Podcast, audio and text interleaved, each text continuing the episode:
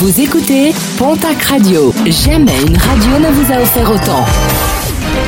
L'information locale à 9h, c'est sur Pontac Radio.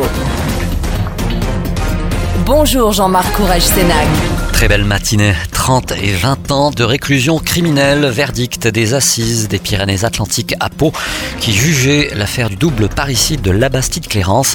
Dans le box des accusés, le fils des victimes, mais aussi sa compagne de l'époque. L'avocate de cette dernière a d'ailleurs annoncé vouloir faire appel de ce verdict.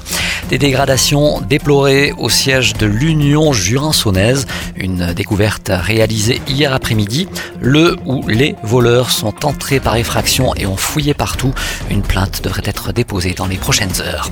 Un homme interpellé ivre en milieu de semaine dernière à Tarbes. Ce dernier venait de commettre des actes de violence sur sa compagne, acte qu'il a nié lors de sa garde à vue.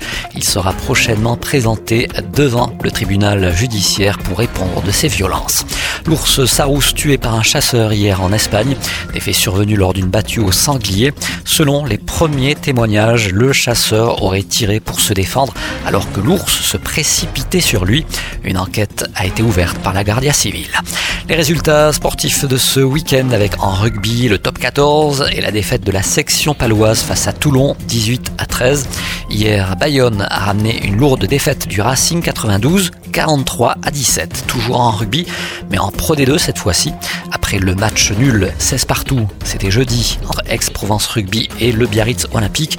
Mont-de-Marsan s'est fait battre à Montauban sur le score de 30 à 13. En basket, Ligue féminine, une courte défaite pour Tarbes, le TGB, qui se déplaçait ce week-end dans le Nord. Les joueuses tarbaises battues 75 à 70 par leurs homologues de Villeneuve d'Ascq. Et puis un mot de football pour finir avec la Ligue 2 et un match nul pour le Pau FC qui se déplaçait à Dunkerque samedi. Score final 2 buts partout. Un match qui comptait pour la 12e journée du championnat. Le Pau FC reste à l'avant-dernière place du championnat à un petit point du dernier, Chambly.